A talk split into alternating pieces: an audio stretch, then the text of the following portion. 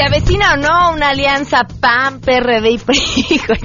le podemos, ah, le podemos sumar el verde, le podemos sumar al Movimiento Ciudadano, le podemos sumar a todos. ¿Qué hay detrás de las declaraciones de Paco Ignacio Taibo sobre expropiar empresas que quieren chantajear a Andrés Manuel López Obrador? Eso y muchas cosas más platicaremos hoy con Ramón Morales, que nos compartirá su lectura. Yo estoy absolutamente abierto a construir con quienes haya que construir para ganar esta elección y darle viabilidad al futuro del país. Además, se han ampliado, disminuido eh, la brecha salarial y, y qué se está haciendo al respecto. Vamos a platicar también sobre esto. Tenemos buenas noticias. Guille Gómora nos pondrá en contexto sobre la deuda con los jóvenes y mucho más. Quédense con nosotros, así arrancamos a todo terreno. MBS Radio presenta a Pamela Cerdeira en A Todo Terreno, donde la noticia eres tú.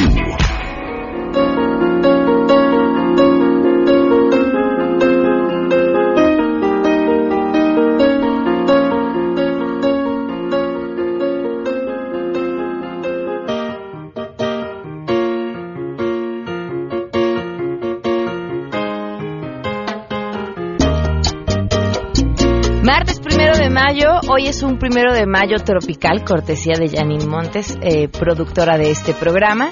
Gracias por acompañarnos. El teléfono en cabina 5166125, el número de WhatsApp 55 33 32 95 85 y en Twitter y en Facebook me encuentran como Pam Cerdeira. Como no nos gusta de verles nada y bien dicen que cuentas claras, amistades largas, les debíamos a Enrique Ansures de ayer y aquí está hoy. Bienvenido Enrique, ¿cómo estás? Bien, disfrutando mi café. Sí, ya te vi así como se debe estar. Amo el ¿no? café. Día del trabajo y ama. celebramos trabajando con un cafecito. Y el café me ama también. El café te ama, sí, se, se ve.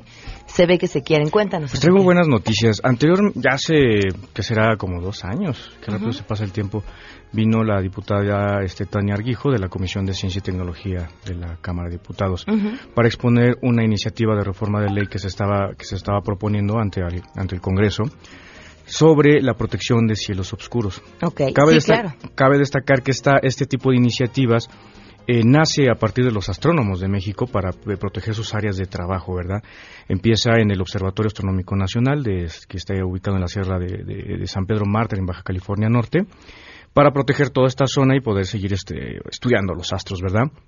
Esto lo hacen a nivel local, después lo hacen estatal, pero se empezó a tratar de hacer de manera federal y fue muy, muy complicado este tipo de, de iniciativas por, porque eh, toca mucho mu- eh, fibras sensibles en el presupuesto, en el presupuesto que pueden manejar los municipios, porque lo que está haciendo es eh, proponer una serie de, de cambios y de regulaciones pues que puede afectar este tipo de, de- de presupuestos a, a corto a plazo y pues esto no les gusta a muchas personas, pero ¿Qué tienen que ver con el tipo de iluminación que se utiliza? de iluminación, exactamente. Entonces, actualmente, eh, primero para poner en contexto al radio escucha, lo que se está proponiendo es proteger los cielos. Dicen, pero ¿para qué proteger los cielos? No?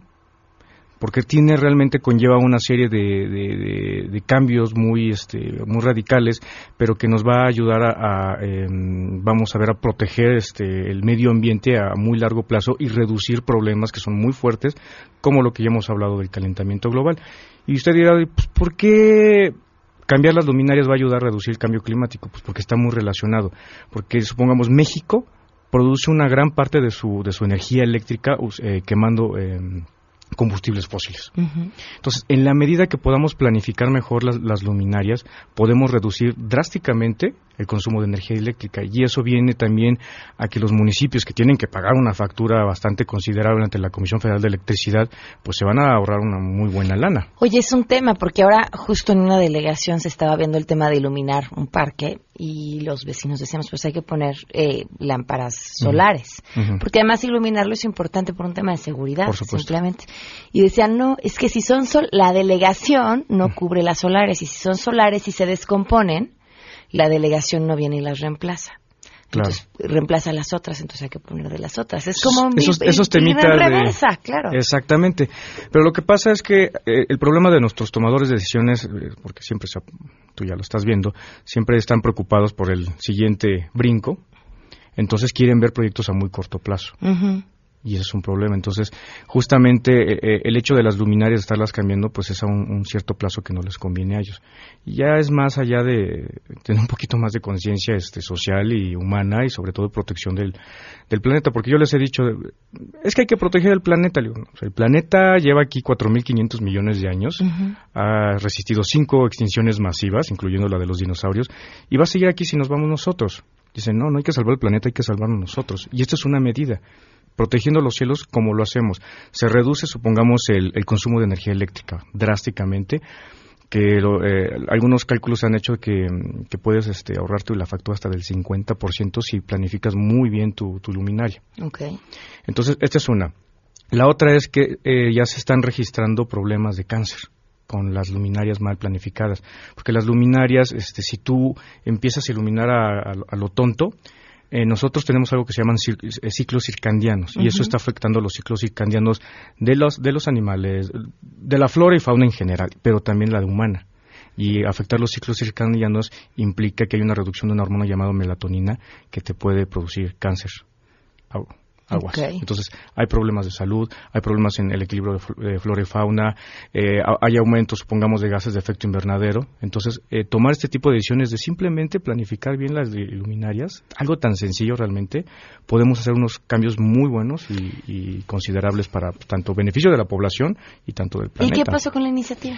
Ay, estoy muy contento porque yo participé justamente en la redacción de esa iniciativa de reforma de ley y, bueno, pues, eh, aquí la verdad la diputada se, se llevó unas buenas este, buenas este, jodas porque adentro, es un término legislativo, ¿eh? No, no vayan ustedes a creer. Ajá.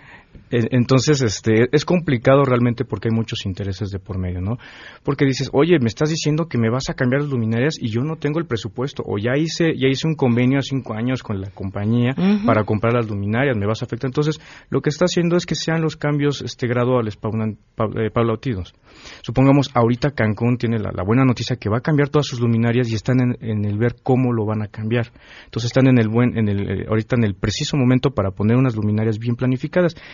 ¿Y en qué consiste? Simplemente es tener un tipo de luminarias específicas, tipo LED de cierto tipo de temperatura y apuntando hacia el piso, así de sencillo.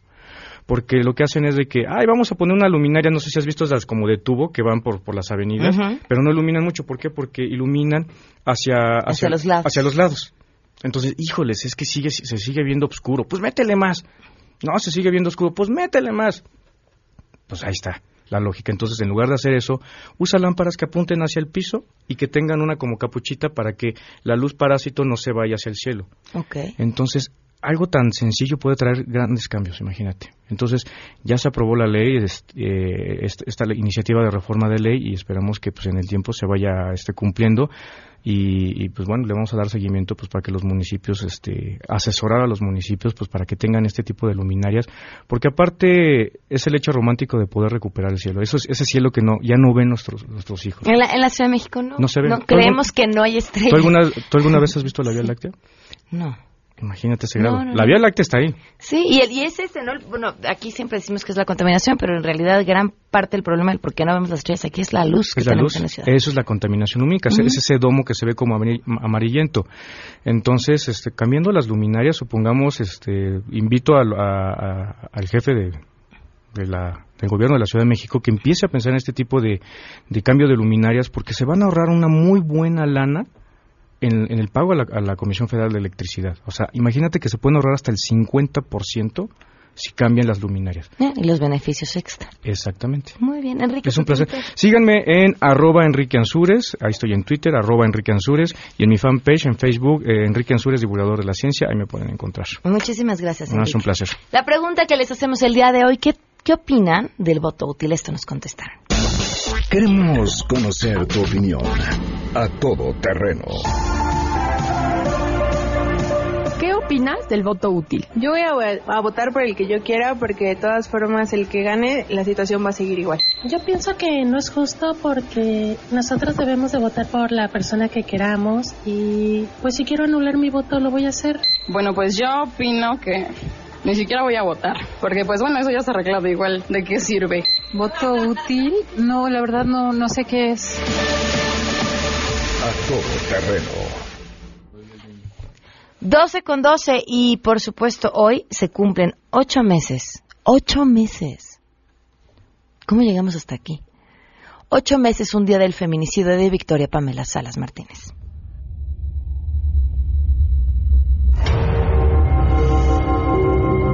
Lágrimas que derramamos, este dolor que traemos, este dolor que vamos a cargar, es la fuerza que nos va a seguir dando para seguir adelante y pedirle a las autoridades que hagan justicia, que hagan justicia.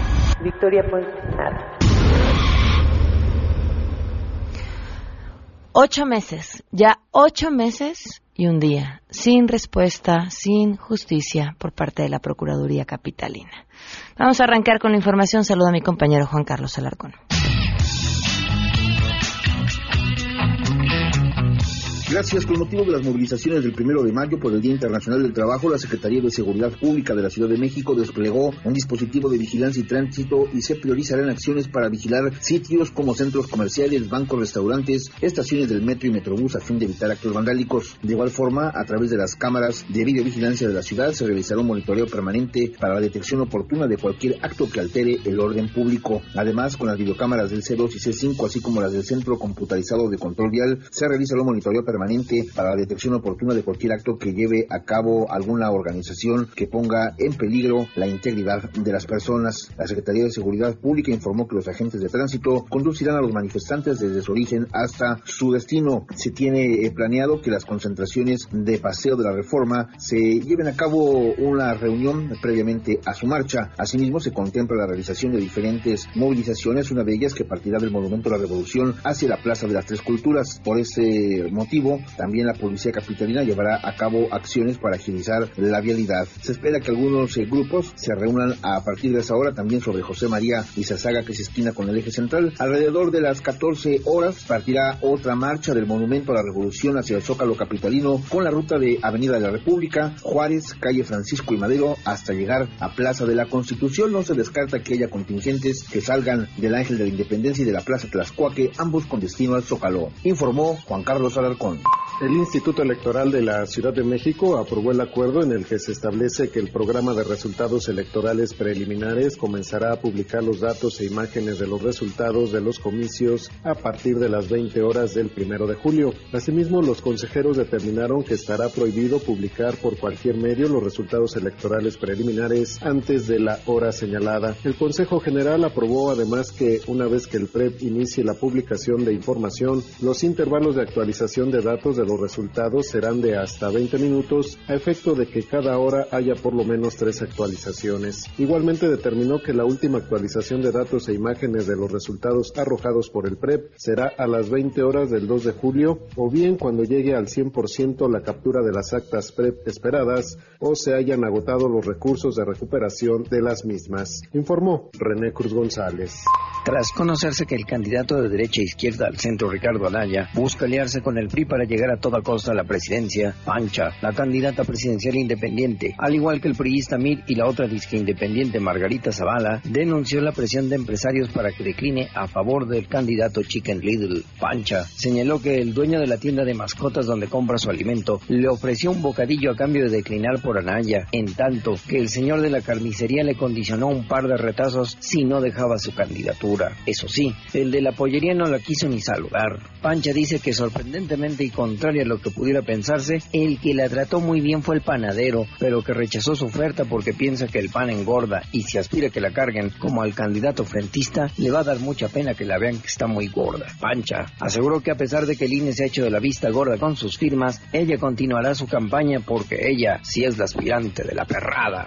En México, donde 3 de cada 10 niños entre 5 y 11 años de edad tienen sobrepeso u obesidad. Expertos de la Facultad de Psicología de la UNAM han lanzado el portal interactivo 123 por mí para mejorar hábitos de alimentación en el hogar y la escuela. Básicamente, pues sabemos que la obesidad infantil es una de las enfermedades no transmitibles y crónicas que causan uno de los mayores casos de muerte en nuestro país. Y sabemos también pues que tenemos los primeros lugares en obesidad infantil. Y por eso es una de las principales razones que quisimos dar a conocer este portal en línea. Que es un portal de prevención de obesidad infantil dirigido a los niños de 8 a 12 años. Va dirigido también a sus padres. Informó Rocío Méndez.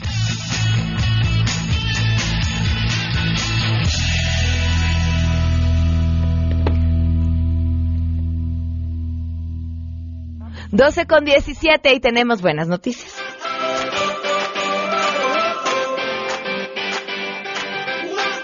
Y otra vez te saludamos, Rocío Méndez, como siempre, portadora por excelencia de las buenas noticias. Te escuchamos.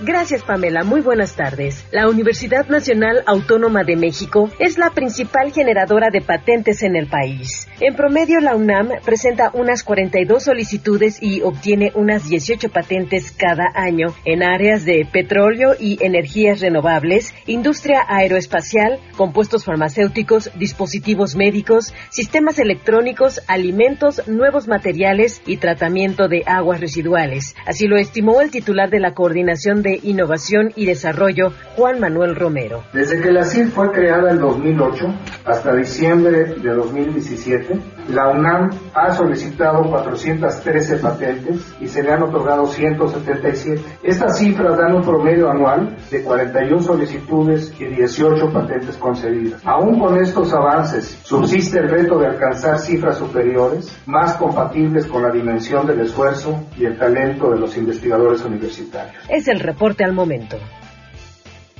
Muchísimas gracias, Rocío. 12 con 18. Vamos a una pausa y volvemos a todo terreno. Más adelante, a todo terreno. Ramón Morales estará con nosotros para platicar acerca de lo que ha sucedido en el proceso electoral.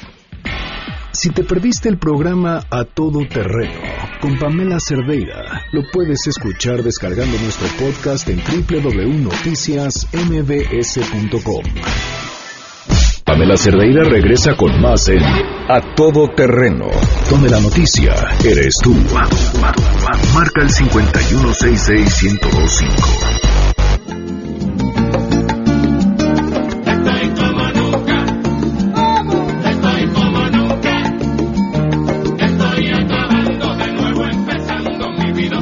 12 con 23 minutos, continuamos a todo terreno. Le agradezco enormemente a Alejandra Haas, que nos acompaña vía telefónica, directora del CONAPRED. Gracias por estar con nosotros, Alejandra. Buenas tardes. Buenas tardes, Pamela. Mucho gusto en saludarte a ti y al auditorio. Pues vaya tema, el de la brecha salarial, que, que pareciera que, que apenas nos dimos cuenta que a hombres y a mujeres no se nos paga igual por efectuar el mismo trabajo. Así es, la brecha salarial que hemos calculado en CONAPRED es del 34% Wow. entre hombres y mujeres, con preparación similar y, de- y el desempeño del trabajo similar. Eso es importante en las comparaciones. Claro. Pero, pero la verdad, Pamela, no, no solo entre hombres y mujeres. Mira, por ejemplo, entre una persona con discapacidad y una persona sin discapacidad, lo mismo, con la misma preparación, el mismo tipo de trabajo, 151% de brecha salarial. Wow. Este, sí, son también las cifras entre mujeres con hijos y mujeres sin hijos. Las mujeres sin hijos ganan 30% más que las mujeres con hijos. Eh, eh, otras cifras nos indican, por ejemplo, que las personas indígenas, eh, desde luego, pues ga- ganan muchísimo menos que las personas no indígenas o las personas migrantes. Tenemos una cifra en Chiapas en donde los migrantes trabajando siete horas más que los no migrantes ganan eh, un porcentaje menor, alrededor de 30% menos. Entonces, lo que vemos es que los grupos en situación de discriminación están, digamos, pagando un precio por ser discriminados, eh, pues que se puede medir en pesos y centavos, ¿no? No es nada más algo abstracto, es algo muy concreto, como un salario menor aún desempeñando el mismo trabajo. ¿Y cómo resolverlo? Mira, tenemos en CONAPRED un par de un par de iniciativas interesantes, la norma mexicana de igualdad laboral y no discriminación, que es una norma que le permite a los centros de trabajo certificarse, pero en el proceso de la certificación lo importante es que tienen que revisar todos sus lineamientos y las eh, pues las políticas que tienen de contratación, de ingreso, de permanencia y de ascenso en el empleo. Y esto permite que las empresas, los centros de trabajo, se pregunten cosas como, por ejemplo, ¿tendré yo una política que está expresamente prohibida por la ley? Y un caso muy concreto que te menciono es el caso de las mujeres embarazadas.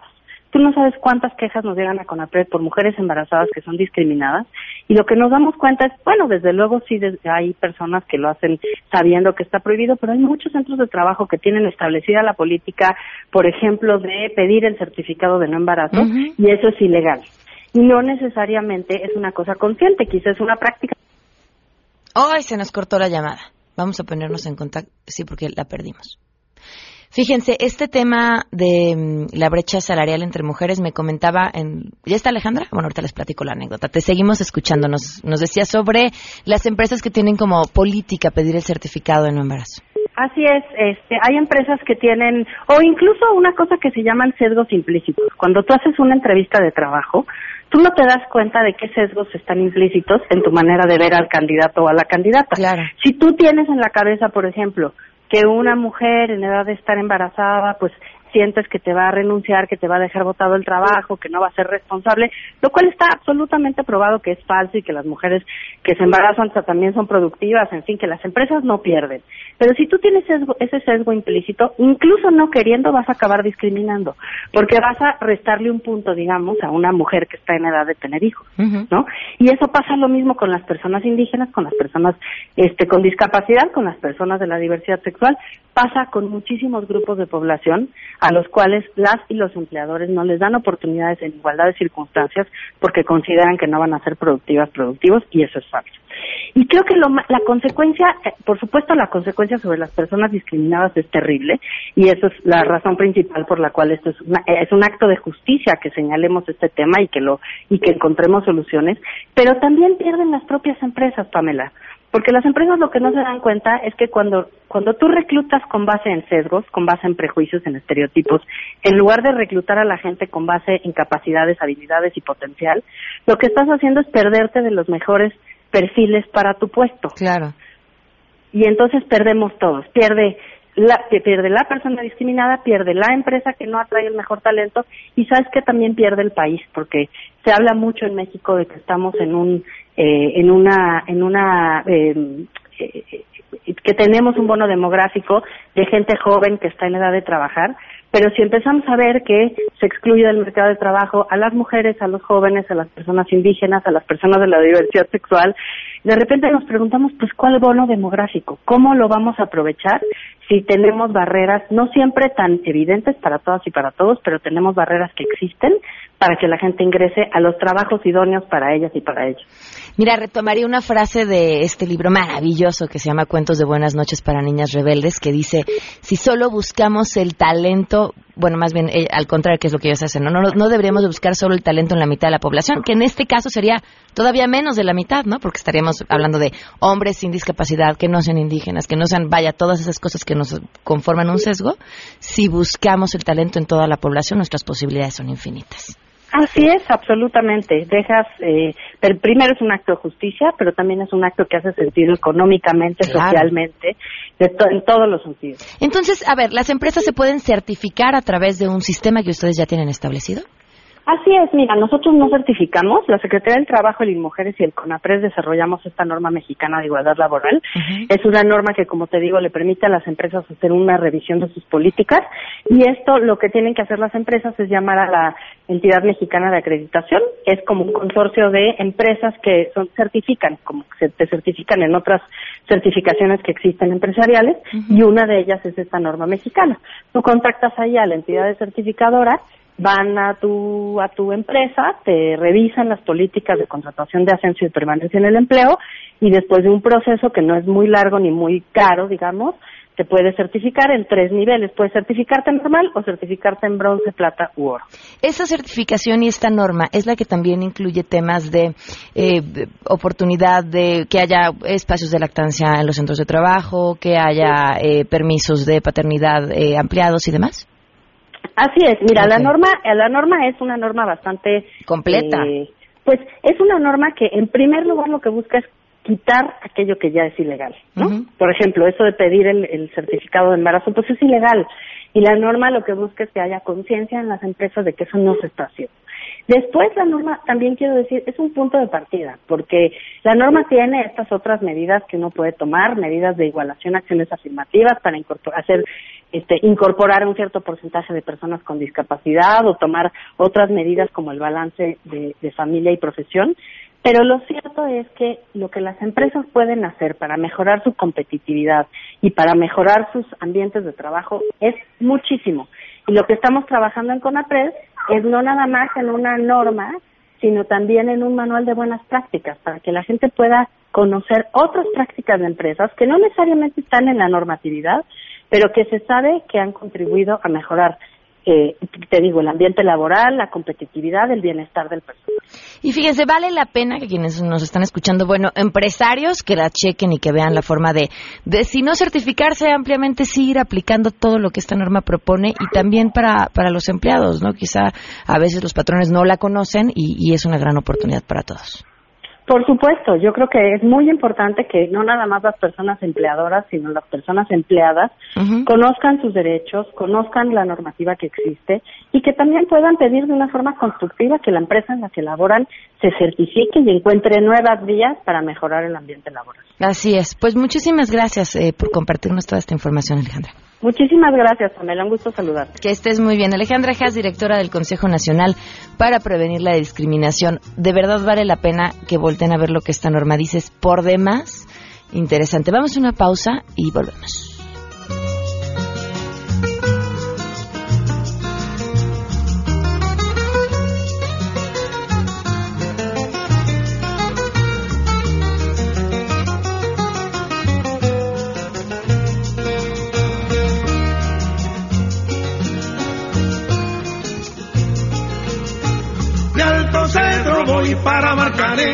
Llego a Puerto voy para Mayarí.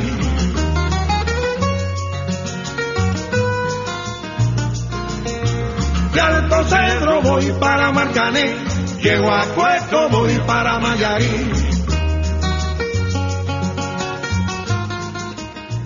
Pamela Cerdeira es a todo terreno. Síguenos en Twitter, arroba Pam Cerdeira. Regresamos. Pamela Cerdeira está de regreso en A Todo Terreno. Únete a nuestra comunidad en facebook.com, diagonal Pam Cerdeira. Continuamos. En contexto. En contexto. Periodismo de opinión con Guillermina Gómora. A Todo Terreno.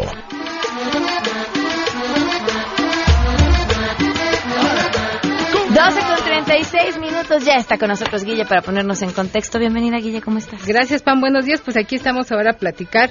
Lamento no este, compartir este espíritu capachoso que nos acompaña ¿Por en qué, la cuestión Guille, musical. estamos contentos de trabajar. Yo también estoy muy contenta, pero fíjate que hoy mi tema es eh, mucho para la reflexión. Recordarán nuestro auditorio y nosotros aquí en cabina aquella frase de que los jóvenes eran el futuro de México. Ah, sí. Y hablo en pasado, era. Porque hoy lamentablemente no tenemos que ofrecerle a nuestros jóvenes en el país. Hemos visto, y, y traigo este tema a colación ahora, por lo que sucedió con los eh, cineastas, estos estudiantes en Jalisco que fueron asesinados de una manera brutal.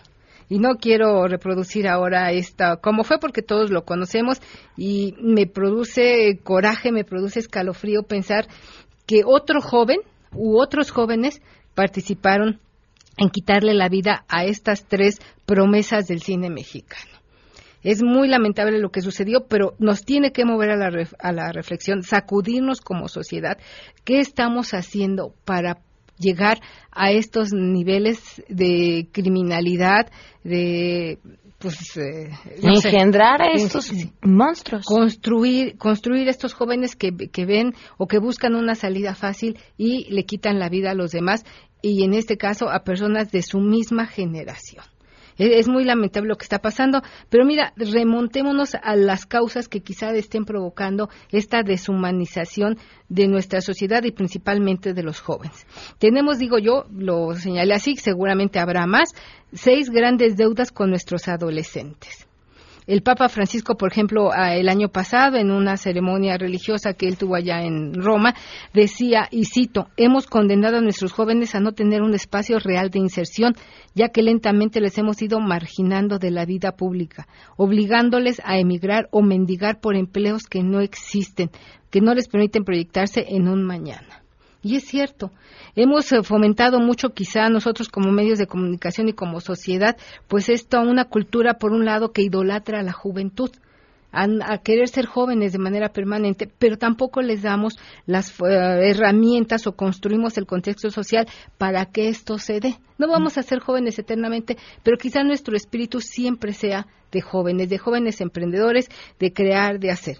Pero vamos a la parte básica que es la educación. En nuestro país hemos visto cifras de la OCDE donde nos colocan en niveles bajísimos, sobre todo en la parte de lo que es la educación básica. A nivel nacional, la eficiencia, estas son cifras del, del INEGI, a nivel nacional, la eficiencia terminal en primaria es de 95%. Digamos que ahí no andamos tan mal. De un 100% estamos en un 95.1. En secundaria es de 84 y en bachillerato es de 63. Y así va disminuyendo hasta llegar al grado básico de la educación, mm, eh, que es la licenciatura, porque hoy vemos que para tener un mejor empleo o un mejor futuro laboral requieres de una, de dos maestrías, de un doctorado. Hoy por la mañana conversaba con un sobrino que estuvo un tiempo en España y decía ya que la tasa de desempleo en España alcanza el 15%. Y él fue a trabajar y a postular por un puesto, pero me decía con gran tristeza, si no hay empleo para los que están en España, mucho menos para los que vamos. Y me contaba, un- me citaba un ejemplo de que en España, por ejemplo, a los becarios, este, tienen un salario de 700 euros mensuales. Yo le decía, bueno, ¿cuál es el concepto de becarios en España? Y un concepto de becarios en España es, ojo, es un eh, estudiante, un profesional que tiene dos maestrías, habla tres idiomas. Wow. Ok.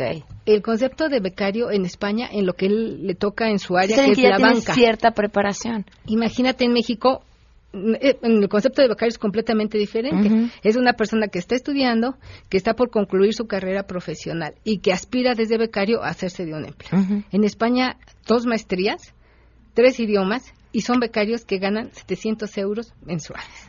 Que en España es un salario mínimo que apenas te permite. No, claro, no te alcanza para nada. Porque una renta en España, hoy día en un departamento pequeño, en Madrid, en la capital, está cerca de los mil euros.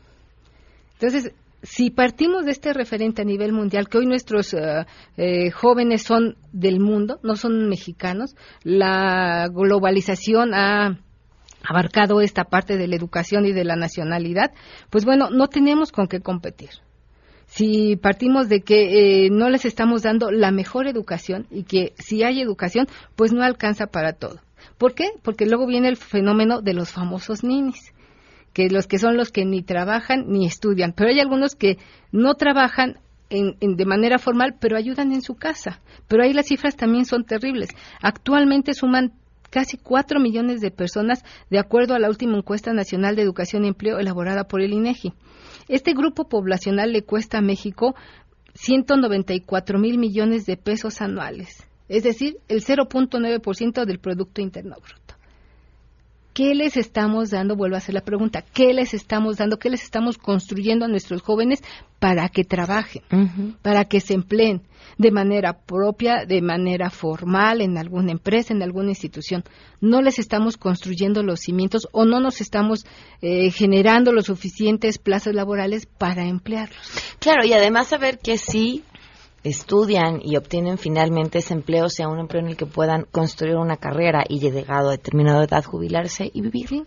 Y de ser gente productiva, porque muchos de ellos, como mi sobrino, pues salen, a- aunque tienen un empleo en este país, salen a buscar una mejor oportunidad porque la que hoy le dan en este país no es No es. Entonces, la aspiración la tenemos todos. Entonces, construyamos para que nuestros mexicanos exitosos no se vayan fuera de México a generar riqueza y a generar conocimiento. Construyamos aquí el andamiaje necesario para que ellos se queden, generen riqueza y generen conocimiento en el país. Otra deuda que tenemos es la parte de la educación sexual. Ha crecido realmente muy fuerte y lamentablemente de manera terrible el tema de los embarazos en las adolescentes. No les estamos dando la educación sexual adecuada por criterios políticos, sociales, religiosos, culturales y hoy tenemos que una de cada uno de cada cinco embarazos en México es de una madre adolescente. De los países de la OCDE, México tiene la tasa de embarazo adolescente más alta, con 77 nacimientos por cada mil mujeres adolescentes. ¿Qué pasa con estas mujeres que se embarazan en la etapa de la secundaria? Que no han llegado a veces ni a los 15 o 16 años y son madres. Ni siquiera tienen la capacidad física y psicológica para poder formar a otra persona. No tienen los recursos económicos. Entonces ahí se trunca el camino de estas mujeres. La tercera deuda que tenemos también con los adolescentes entre los 15 y los 24 años es la parte de generar eh, competencias y habilidades técnicas. Todo el mundo quiere ser licenciado. Todo el mundo le dice a su hijo, quiero que seas licenciado, quiero que seas doctor, ingeniero, astronauta. Quiero que tenga su título. Sí. Pero bueno, reconozcamos que también podemos fomentar estas habilidades técnicas para que ellos eh, puedan generar una, un perfil, un mejor perfil vocacional y sean felices en lo que hacen. Porque a veces tenemos ingenieros o abogados frustrados, arquitectos frustrados, que como no les gusta la profesión terminan siendo taxistas, con todo respeto para nuestro público taxista. Pero tenemos ahí a gente frustrada porque lo obligaron a estudiar algo que no quería.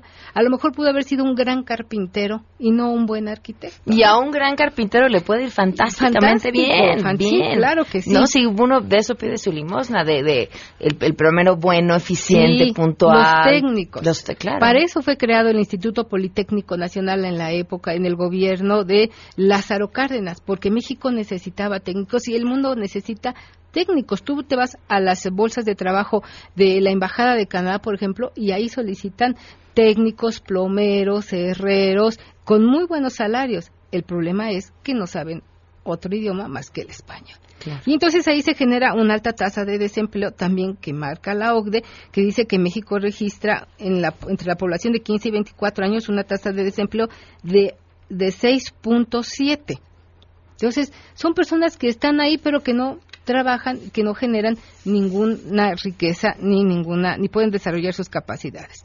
La cuarta, estamos en el tema de la salud han crecido de manera exponencial los temas, los malos hábitos entre o los vicios, como dirían nuestros abuelos, entre los jóvenes, que van desde la obesidad, ¿eh? ¿Por qué? Porque consumen chatarra, fuman a muy temprana edad, por ejemplo, hay datos interesantísimos donde dice que la comida chatarra se integra con alta frecuencia en la dieta cotidiana. Es decir, hoy los jóvenes prefieren consumir una chatarra que una verdura o una fruta y estamos en tasas de sobrepeso terribles. También es un tema de acceso. Es más fácil ir y comprar en la tienda de la esquina cualquier cosa que venga empacada que encontrar algo sano. Fíjate, a partir de los 22 años, un 30% de las personas, de los jóvenes, son hipertensos, el 12% son diabéticos tipo 2 y un 45% tiene elevación de triglicéridos. Y eso es lo que le va a costar al sistema de salud en poquito tiempo. Nuestros jóvenes hoy ya son viejos en su sistema interno de salud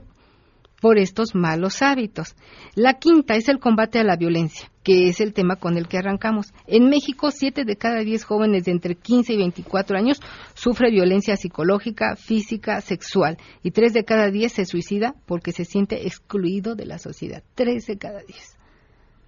Jóvenes que, que deciden acabar con su vida porque no le ven futuro. Y bueno, la violencia, la semana pasada que sucedió el caso de Jalisco, veíamos cómo tan solo eh, a los jóvenes entre los 2 y los 29 años, entre 2013 y 2016, el 35%, el 35 de los homicidios en el país estaba en este renglón. Sí terrible. Ya para terminar, la sexta es la deuda de incorporar, y aquí yo los invito a reflexionar y exigirles a nuestros candidatos a la presidencia, gobernadora, presidente municipal, a incorporar a los, a, los adolescentes, disculpe usted, y a los jóvenes la, en la discusión y ejecución de políticas y programas que los involucren tenemos una política para adultos, adultocéntrica le puse yo. tenemos una política adultocéntrica cuando el gran porcentaje de nuestra población, más del 50%, es joven. Incorporémoslos a la, a la discusión de políticas y programas que los, eh, que los involucren, que los eh, eh, motiven a participar de una manera más directa. Guille, tu columna. Mi columna tiene que ver con el tema del fuero. Al fuero lo fueron. Sí. No le quisieron entrar a nivel federal porque hay 11 estados de las 32 entidades que hay en nuestro país que ya lo aprobaron. Pero a nivel federal, pues se quedaron ahí en la congeladora durmiendo estas promesas de algunos candidatos presidenciales. Muchísimas en gracias. diarioimagen.net. Gracias, Guille. Gracias a ti. Vamos a una pausa, volvemos.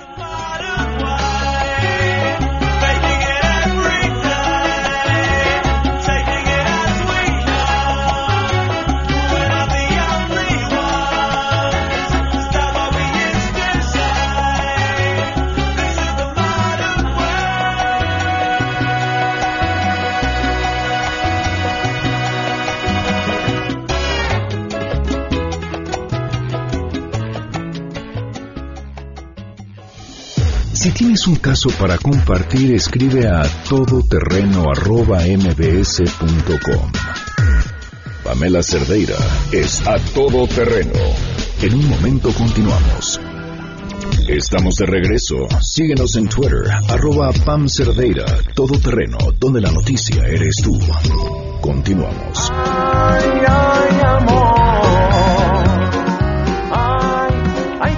12 con 52 minutos. Gracias a Patricia Eugenia Alvarado que nos llama. Soy una persona de 65 años. Tuve cáncer en el 2014.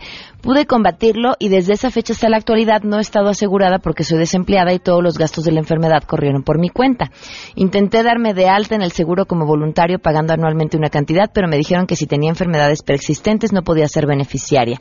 Me parece lamentable y discriminatorio el trato que recibí por el personal y aparte se me niegue el servicio. Tiene toda la razón. ¿Qué puedo hacer? Vamos a, prometemos investigarte exactamente qué es lo que eh, puedes hacer. Escribo esta semana en el portal La Silla Rota. Ahí lo pueden encontrar. Mi texto se llama ¿Y si fuera el PRI?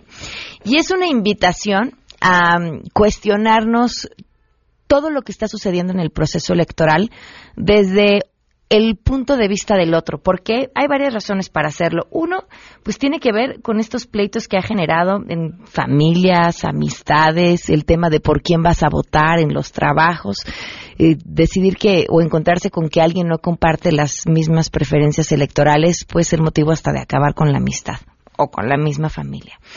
Y creo que además tenemos todos un sesgo que tenemos que reconocer, innato por la forma en la que crecimos, por el partido al que le iban nuestros papás, por aquellas cosas que nos gustan leer o ver.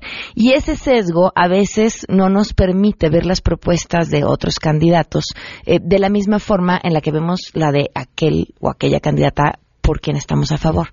Y bueno, esta, esta es una propuesta que yo hago en este texto que se llama Y si fuera el PRI, que es quizá una forma, o por lo menos la que yo utilizo para tratar de ver las diferentes propuestas de la forma más objetiva posible. ¿De qué sirve? Pues de entrada que me peleo con muchísimo más gente, menos gente, perdón. Me peleo con menos personas y además me ayuda a entender eh, lo que lo que los otros están viendo y eso a veces te permite también ver cosas que, que, que no habías tenido la oportunidad de ver. Eso lo encuentran en el portal La Silla Rota. Otra, la que se armó este fin de semana después de que a través de diferentes medios, principalmente redes sociales, se hablara de un supuesto documental que Nat Geo iba a estar transmitiendo sobre el populismo. Y además, sumado a esto, el acusar que López Obrador había buscado por todos los medios censurar la transmisión de este documental.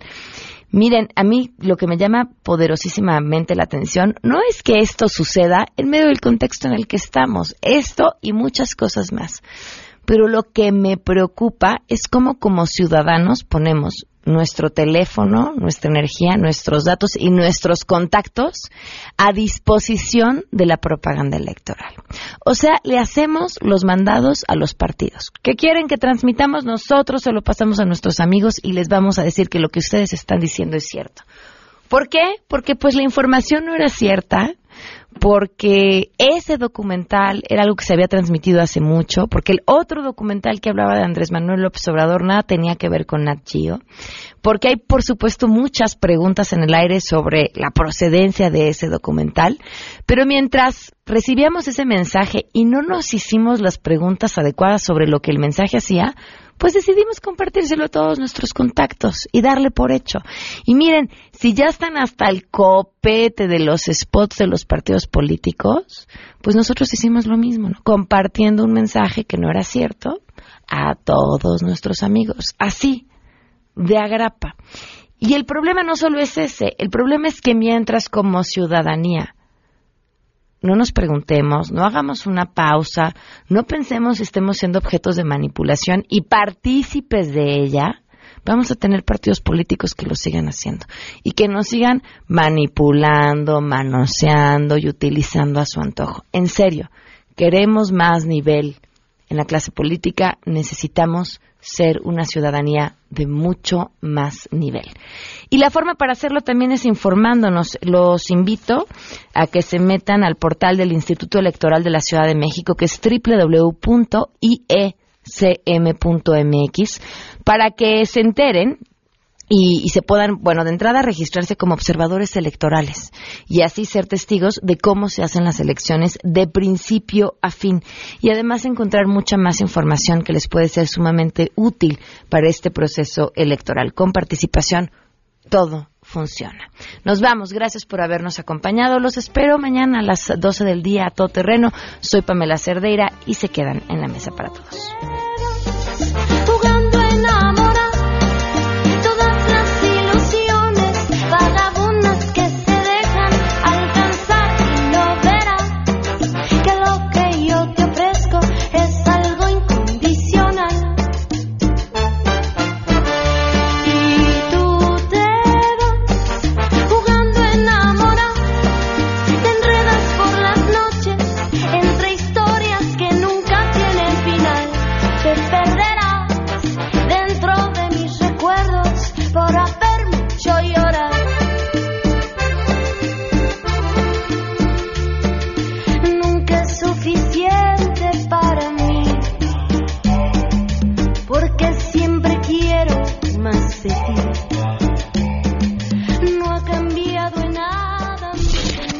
MBS Radio presentó a Pamela Cerdeira en A Todo Terreno. Te esperamos en la siguiente emisión, A Todo Terreno, donde la noticia eres tú. MBS Radio, en entretenimiento, estamos contigo.